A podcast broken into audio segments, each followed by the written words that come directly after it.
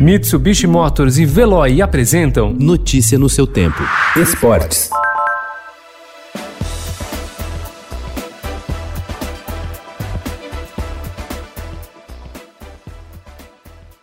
Uma reunião por videoconferência marcada pela CBF com representantes dos 20 clubes da Série A e que tinha como pauta a discussão sobre o possível retorno de público nos jogos da competição terminou em discussão, xingamentos e sem nenhuma definição sobre o assunto. Os protagonistas dos momentos de maior tensão do encontro foram Rogério Caboclo, presidente da entidade, e Rubens Lopes, presidente da Federação de Futebol do Estado do Rio de Janeiro.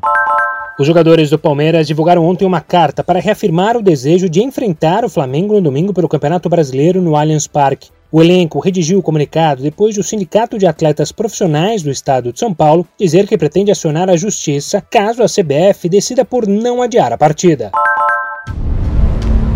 Eu sou uma pessoa muito competitiva e o único que me importa na vida é ganhar. Fernando Alonso. Fernando primero. The two-time Formula. This is Fernando. Total Access.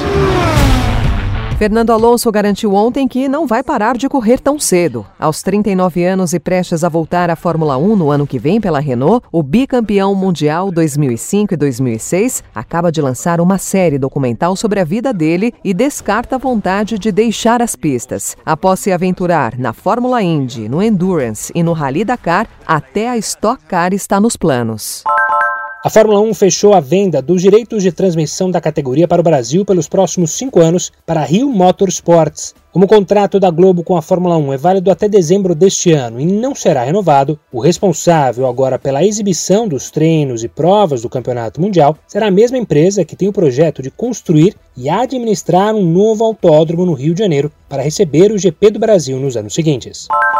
A publicação da medida provisória 984 pelo presidente Jair Bolsonaro em junho, o rompimento por parte da Rede Globo de alguns contratos e a entrada de novos players no mercado de transmissões esportivas alteraram substancialmente a maneira como se consome o futebol no Brasil. Hoje há várias opções para assistir às partidas em casa, uma vez que ainda não há torcedores nos estádios. No entanto, está cada vez mais caro para o torcedor acompanhar o seu time, seja em que plataforma for. Quem quiser assistir a todos os jogos precisará desembolsar até R$ 2.500 por ano em pay-per-view ou fazer escolhas dentro do seu orçamento. Notícia no seu tempo. Oferecimento: Mitsubishi Motors e Veloy. Se precisar sair, vá de Veloy e passe direto por pedágios e estacionamentos. Aproveite as 12 mensalidades grátis. Peça agora em veloy.com.br e receba seu adesivo em até 5 dias úteis. Veloy, piscou, passou.